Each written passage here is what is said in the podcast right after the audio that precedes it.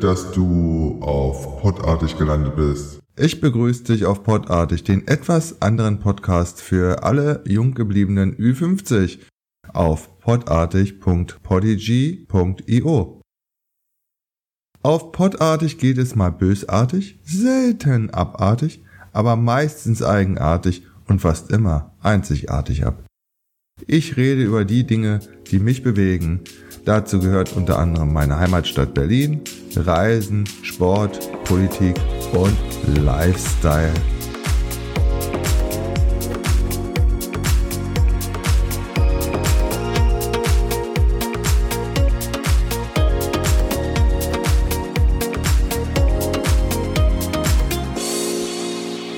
Genug des Vorspiels. Jetzt gehen wir mal in die Vollen. Viel Spaß bei der Episode wünscht dir Stefan. Ein Thema beherrscht aktuell die Medien. Das Coronavirus.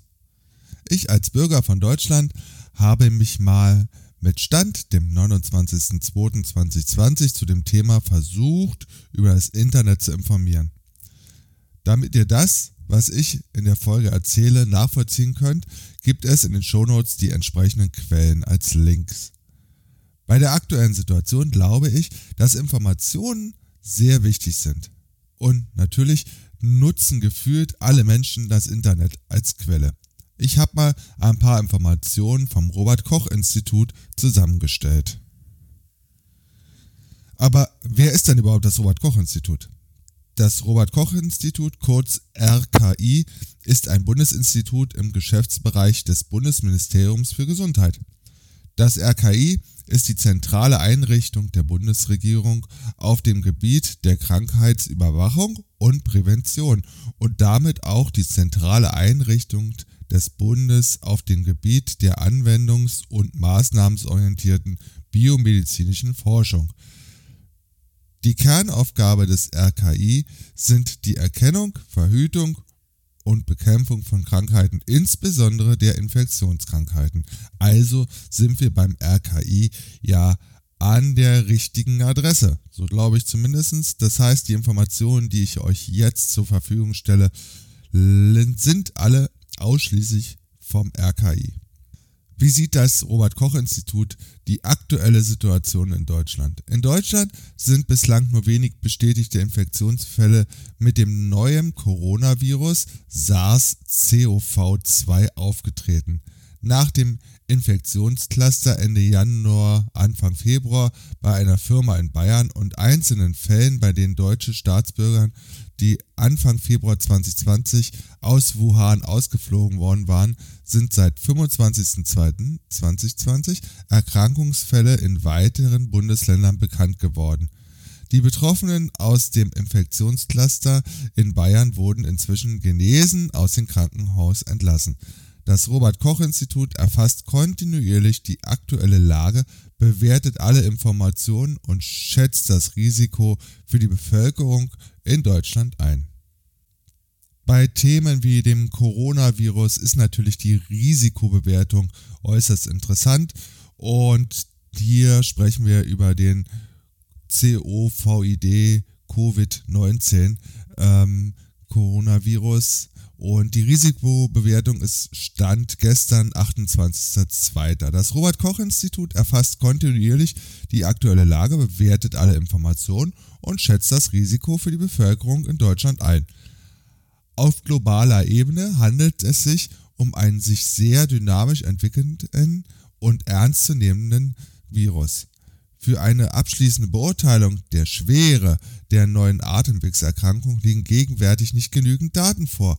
Bei einem Teil der Fälle sind die Krankheitsverläufe schwer, auch tödliche Krankheitsverläufe kommen vor.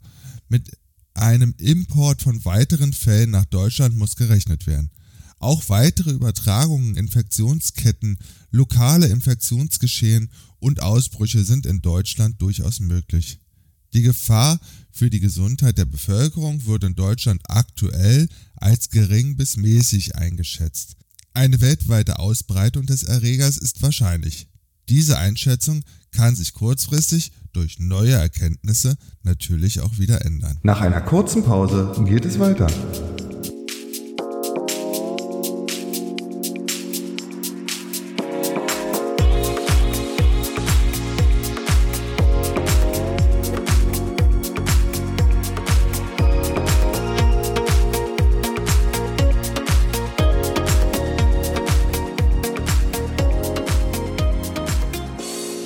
Hier bin ich schon wieder. Infektionsschutzmaßnahmen und Strategie. Das RKI hat bereits Mitte Februar darauf hingewiesen, dass die globale Entwicklung es nahelegt, dass es zu einer weltweiten Ausbreitung des Virus im Sinne einer Pandemie kommen kann. Dieser Beitrag wurde am 28.02.2020 aktualisiert und ihr findet den Link in den Show Notes. Die massiven Anstrengungen auf allen Ebenen des öffentlichen Gesundheitsdienstes, dem sogenannten ÖGFD, verfolgen bislang das Ziel, einzelne Infektionen in Deutschland so früh wie möglich zu erkennen und die weitere Ausbreitung des Virus dadurch so weit wie möglich zu verzögern. Ziel dieser Strategie ist es, in Deutschland Zeit zu gewinnen, um sich bestmöglich vorzubereiten und mehr über die Eigenschaften des Virus zu erfahren. Risikogruppen zu identifizieren, Schutzmaßnahmen für besonders gefährdete Gruppen vorzubereiten, Behandlungskapazitäten in Kliniken zu erhöhen, antivirale Medikamente und die Impfstoffentwicklung auszuloten. Auch soll ein Zusammentreffen mit der aktuell in Deutschland laufenden Influenza-Welle, der sogenannten Grippe, so weit als möglich vermieden werden, da dies zu einer maximalen Belastung der medizinischen Versorgungsstruktur führen könnte. Sobald in Deutschland mehr Fälle auftreten, die nicht mehr auf einen bereits bekannten Fall zurückgeführt werden können und deutlich wurde, dass die Verbreitung auch in Deutschland auf Dauer nicht zu vermeiden ist, wird die Bekämpfungsstrategie schrittweise angepasst. Dann konzentriert sich der Schutz stärker auf Personen und Gruppen, die ein erhöhtes Risiko für schwere Krankheitsverläufe aufweisen. Für Rückkehrer aus Risikogebieten oder aus Gebieten mit Covid-19-Erkrankungen bzw. Ausbrüchen hat das RKI schon seit längerem Empfehlungen veröffentlicht, die auf der RKI-Seite unter www.rki.de slash Covid Cäsar Otto Viktor Ida Dora minus 19 19er Zahl abrufbar sind. Dort findet ihr auch eine Seite, wo Antworten auf häufige Fragen veröffentlicht wurden. Informationen für Reisende sind beim Auswärtigen Amt zu finden. Informationen zur regionalen oder lokalen Ebene geben die Landes- und kommunalen Gesundheitsbehörden. Jetzt werfen wir doch noch mal kurz einen Blick auf die aktuellen Risikogebiete und die Situation in Deutschland. Ähm, aus Ländersicht, klar, ist es China, die Provinz Hubei inklusive Stadt Wuhan und die Städte Wenzhou, Hangzhou, Ningbo, Zaihu in der Provinz Xinjiang. Ich hoffe, ich habe das einigermaßen richtig ausgesprochen. Im Iran ist es die Provinz, äh, Provinz Gurm und in Italien Region Lombardei und die Stadt Vo in der Provinz Padua in der Region Venetin. Außerdem in Südkorea, da kann ich leider die Provinz nicht aussprechen, ähm, aber in den Shownotes gebe ich die vier Länder mit den entsprechenden Städten und Provinzen dann nochmal an. Aktuelle Fälle, das ist glaube ich der Stand vom gestern bzw. vorgestern in Deutschland äh, nach Bundesländern sortiert. Baden-Württemberg sind 14 Fälle aufgetreten, in Bayern 15, in Hessen 3, in Nordrhein-Westfalen 30, Rheinland-Pfalz ein Fall, Schleswig-Holstein ebenfalls ein Fall. Und insgesamt kommen wir auf 66 Fälle.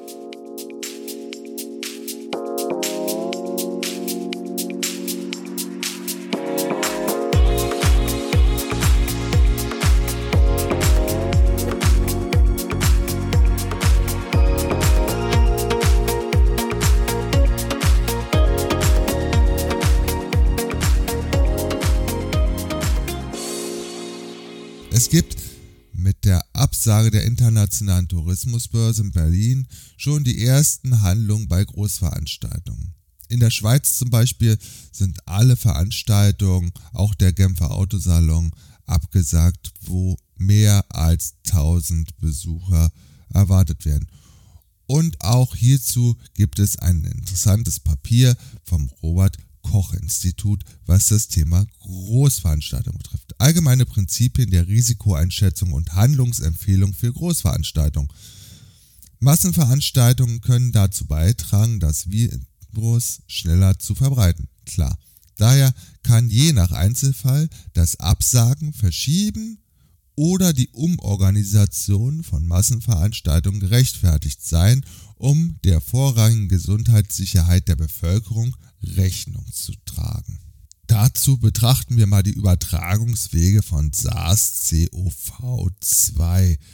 Durch den vorherrschenden Übertragungsweg von SARS-CoV-2 Tröpfchen zum Beispiel durch Husten, Niesen oder teils mild erkrankte und auch asymptomische identifizierte Personen kann es zu Übertragung von Mensch zu Mensch kommen. Auch Übertragung durch Schmierinfektionen sind beschrieben, betreffen allerdings nur einen kleinen Teil der Fälle. Übertragungen kommen im privaten und beruflichen Umfeld, aber auch bei größeren Veranstaltungen vor.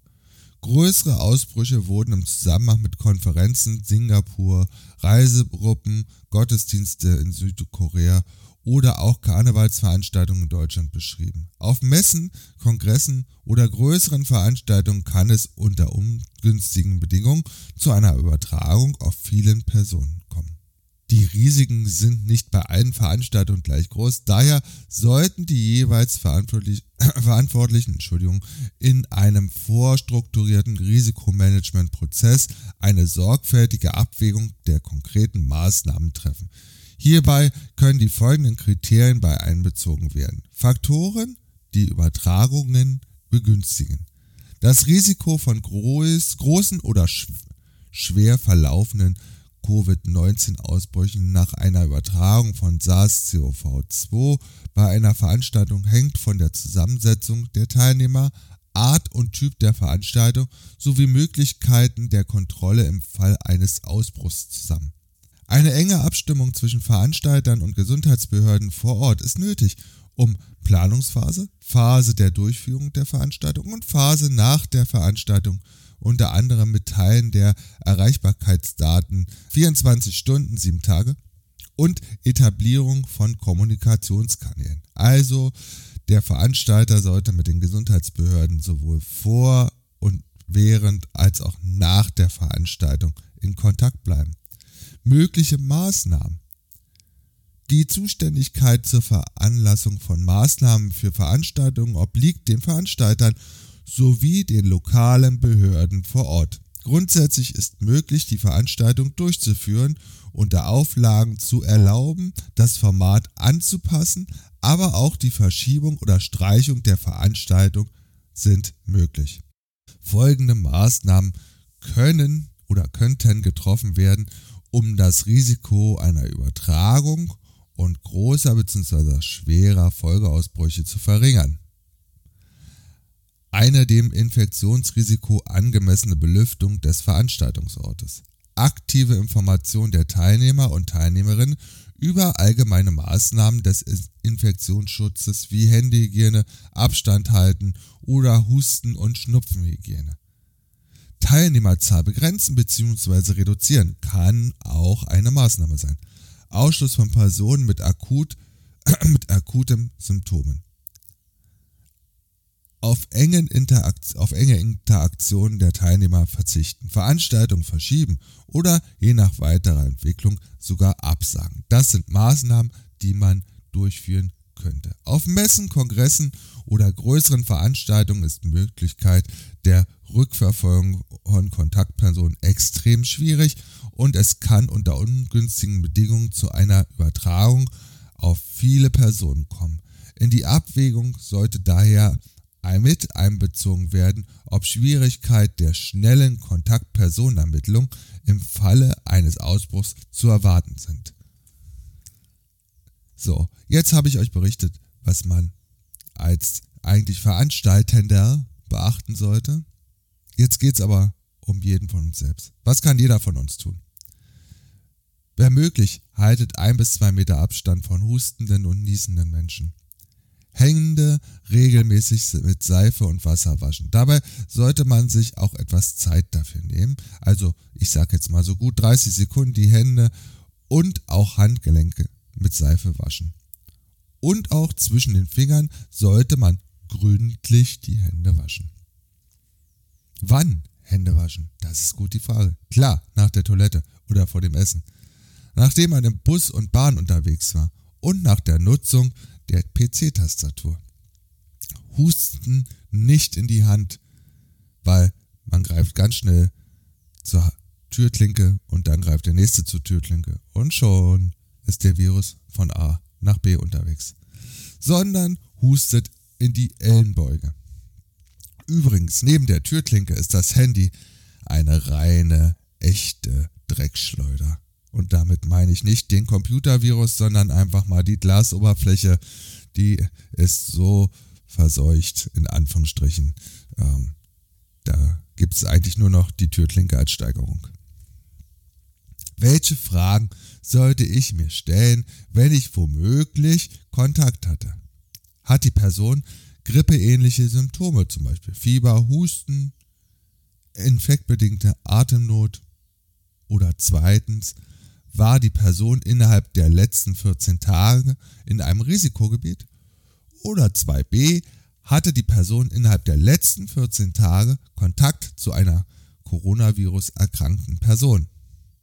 Wenn man nicht die Frage 1 oder 2 oder 2b mit Ja beantworten kann, dann kann man entspannt die Ruhe bewahren und zurückgreifen auf die Sachen, die ich vorher erwähnt habe, was jeder von uns tun kann. Kann man zwei der Fragen mit Ja beantworten, dann sollte man telefonisch mit dem Hausarzt Kontakt aufnehmen und abklären, was zu tun ist. Bitte nicht sofort aufspringen und zum Arzt gehen. Ruft vorher an, klärt das ab, damit auch die Praxis Bescheid weiß, mit welcher Intention ihr äh, zum Arzt geht. Panikmache hilft uns allen nicht weiter. Wenn du noch interessante Link, Links hast, dann kannst du die in den Kommentaren gerne veröffentlichen. In diesem Sinne, lasst uns alle wachsam sein und mit Verstand handeln. Und bitte, bitte, glaubt nicht immer alles, was in den sozialen Medien verbreitet wird. Ich bin weder Journalist, ich versuche mich nur über aktuelle Situationen auf der Welt zu informieren. Ich bin auch kein Politiker. Und wenn ich das mache, dann kann ich mein Wissen ja auch mit dir teilen. In diesem Sinne wünsche ich dir einen wunderschönen Tag. Dein Stefan von podartig.de. Tschüss. Cool, dass du bis zum Ende dabei geblieben bist. Ich hoffe, dir hat diese Episode gefallen und natürlich freue ich mich über dein Feedback, deine Kritik und deine Anregungen auf podartig.polyg.io. Podartig findest du auf Spotify, dieser YouTube, podcast.de, Google Podcast und Apple Podcast.